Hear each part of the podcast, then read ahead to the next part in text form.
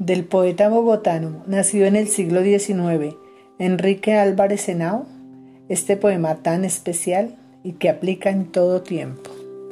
Últimos consejos de un químico a su hijo. La lenta combustión de mi existencia en mí va a terminar, pobre hijo mío. Ya están cristalizando mis cabellos y en mi ser está haciéndose el vacío. Mas antes de morir quiero inculcarte mis últimos consejos paternales. No te doy otra cosa que consejos porque me falta el rey de los metales. El alma humana es siempre polimorfa y sus múltiples formas son arcano, en tanto que algún químico no explique las reacciones del cerebro humano.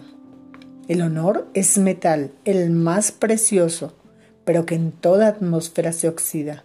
La luz de la razón luz de magnesio, la combustión del alma, esa es la vida. Si amas, que sea tu amor a fuego lento, para evitar así grandes bochornos. Ni pongas mucho hielo en tus ternuras, ni un fuego igual al de los altos hornos. Si amas, no tengas celos ni inconstancia, que agostarán tus puras ilusiones, porque aquellos agentes, hijo mío, producen espantosas reacciones. La inconstancia y los celos descomponen el amor, cuya acción se debilita. Celos, amor y sueños se desprenden y un resto del amor se precipita. Muy pocas veces la amistad se encuentra en su estado nativo, porque hoy día ese metal precioso casi siempre se halla en combinación con la falsía.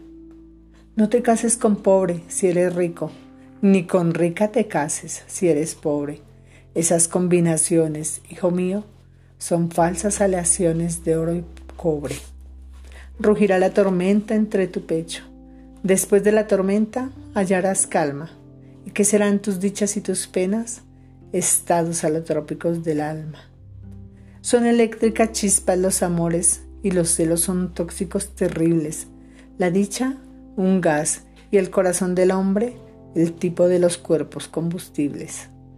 La voluntad es fuerza reductora, es la fuerza motriz del pensamiento, y las amargas lágrimas que brotes, vapores que condensa el sufrimiento. Ya los gases escapan del cerebro, la combustión termina y mi quebranto.